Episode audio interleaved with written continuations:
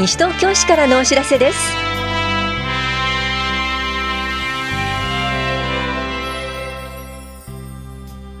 今日は国民年金保険料のクレジットカード納付のご案内。教育委員会審議会などの開催情報などについてお知らせします。インタビュールームお話は西東京市市民課の高橋和樹さん。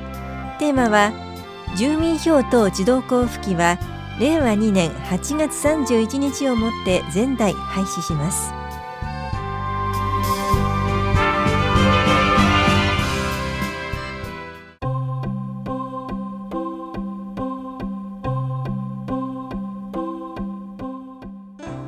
国民年金保険料のクレジットカード納付のご案内です。クレジットカード納付を希望する場合は年金事務所へ申し出が必要です。郵送も可能です。申し出書と年金事務所宛の封筒は棚視庁舎2階の保険年金課法屋庁舎1階の市民課で配布しています。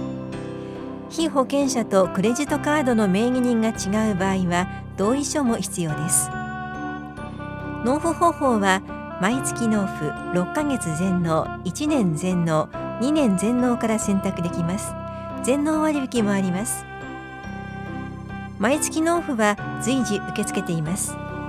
申し込み時期により引き落とし開始時期が異なりますのでお問い合わせください。10月分からの6ヶ月全納は8月末日が締め切りです。来年4月分からの6ヶ月全納1年全納2年全納の締め切りは来年2月末日です。なお過去の未納分や一部免除承認済み期間はクレジットカード納付が利用できません。詳しくは武蔵野年金事務所までお問い合わせください。保険年金課からのお知らせでした。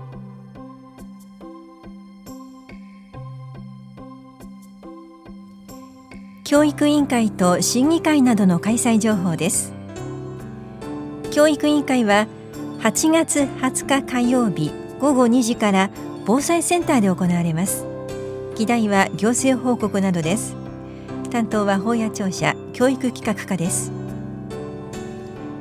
消防委員会は20日火曜日午後4時から棚視聴者3階で行われます。議題は令和元年度西東京市消防団活動費予算概要等などです。担当は危機管理室です。行財政改革推進委員会は21日水曜日午前10時から棚視聴者3階で行われます。議題は事務事業評価などです。担当は企画政策課です。表彰等制度検討懇談会は22日木曜日午後7時から棚視調査3階で行われます。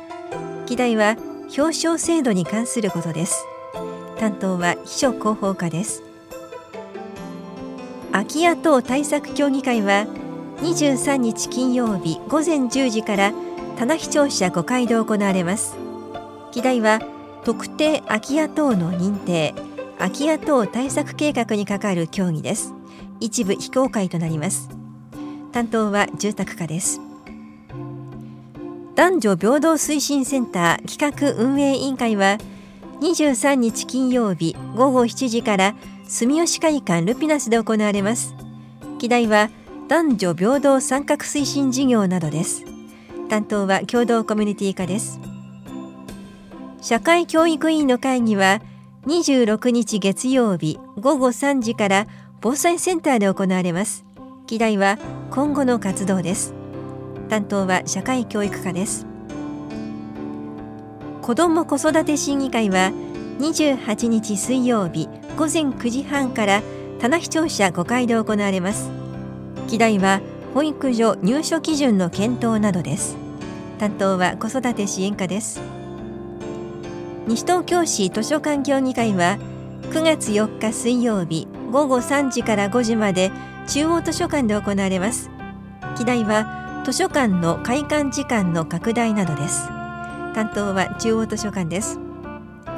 傍聴ご希望の方はそれぞれ担当の会お問い合わせください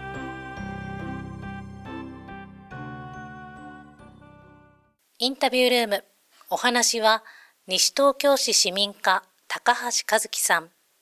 テーマは、住民票等自動交付機は、令和2年8月31日をもって前代廃止します。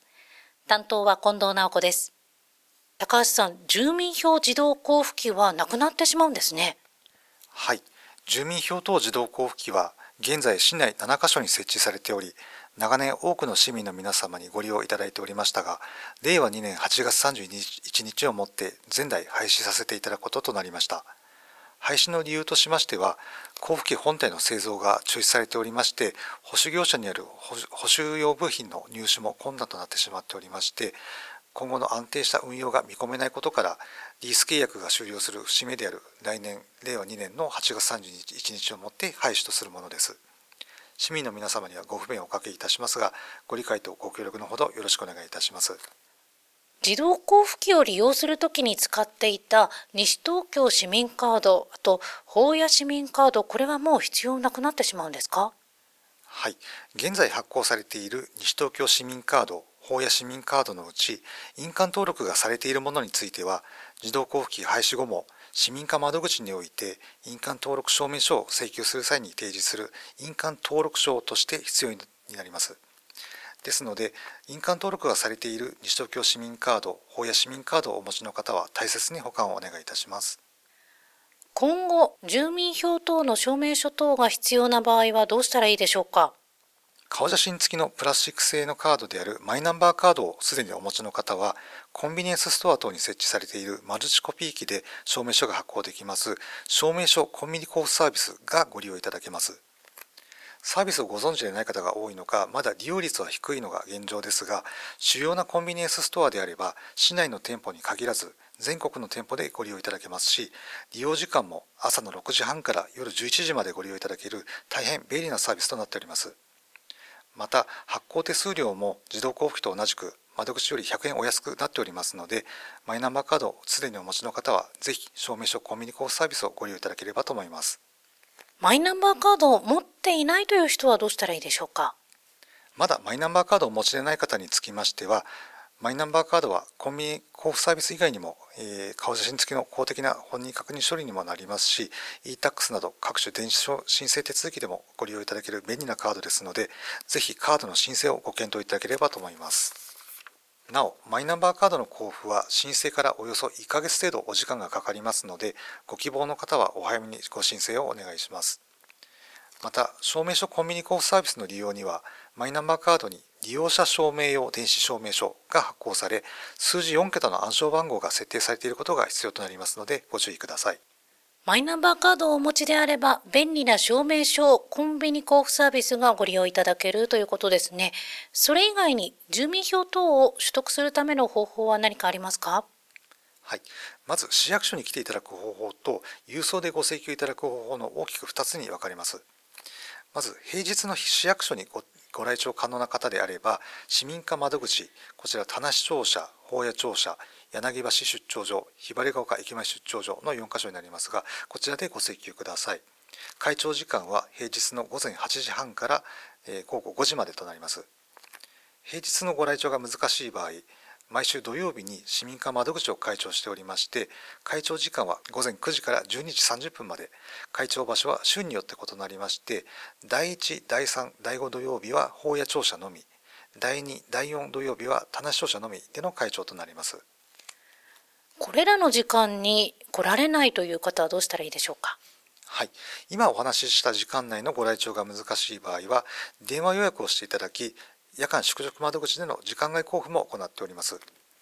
こちらは受け取りを希望する日の3日前から当日までの間に事前に市民会電話で予約をしていただき指定した日時に田無庁舎宿直窓口にてお受け取りいただくものです。これらの時間外交付につきましてはマイナンバーや住民票コードが記載された住民票の写しはお取り扱いできませんのでご注意ください。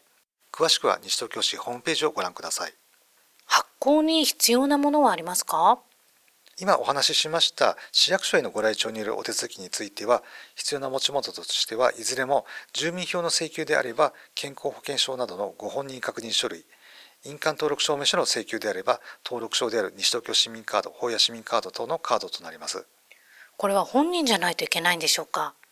はい、こちら証明と対象となるご本人でなくても住民票であれば同一世帯の方ですとかご本人から委任状の交付を受けて手続きを委任されている代理人の方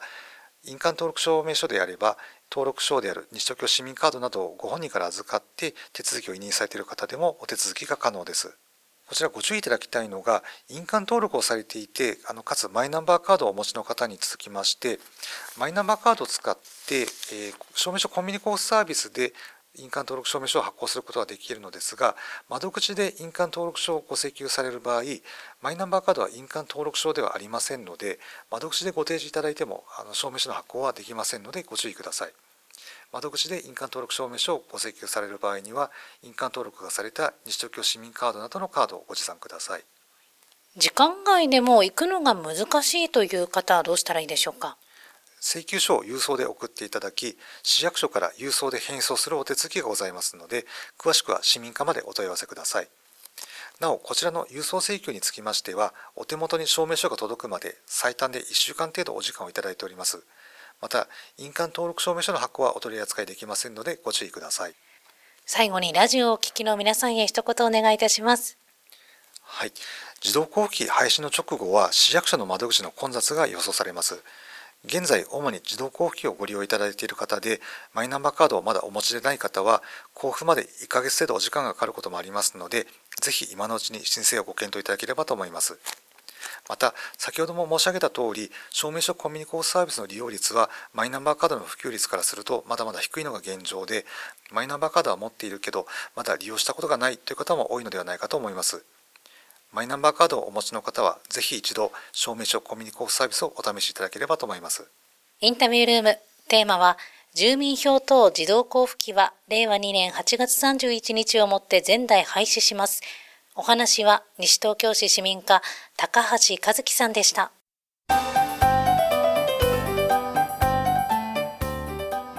高齢者肺炎球菌予防接種のお知らせです対象となるのは年度末年齢が65、70、75、80、85、90、95歳の方と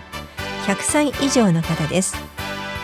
また60歳以上65歳未満で心臓、腎臓もしくは呼吸器の機能の障害または人免疫不全ウイルスによる免疫の機能に障害をお持ちの方です。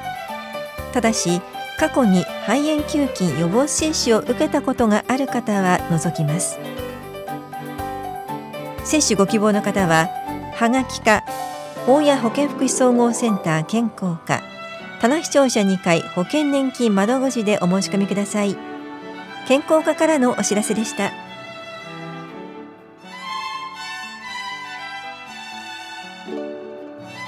この番組では皆さんからのご意見をお待ちしています。FM 西東京西東京市からのお知らせ係までお寄せください。またお知らせについての詳しい内容は広報西東京や西東京市ウェブをご覧いただくか西東京市役所までお問い合わせください。電話番号は042-464-1311 042-464-1311番です。以上西東京市からのお知らせ。亀井さゆりでした。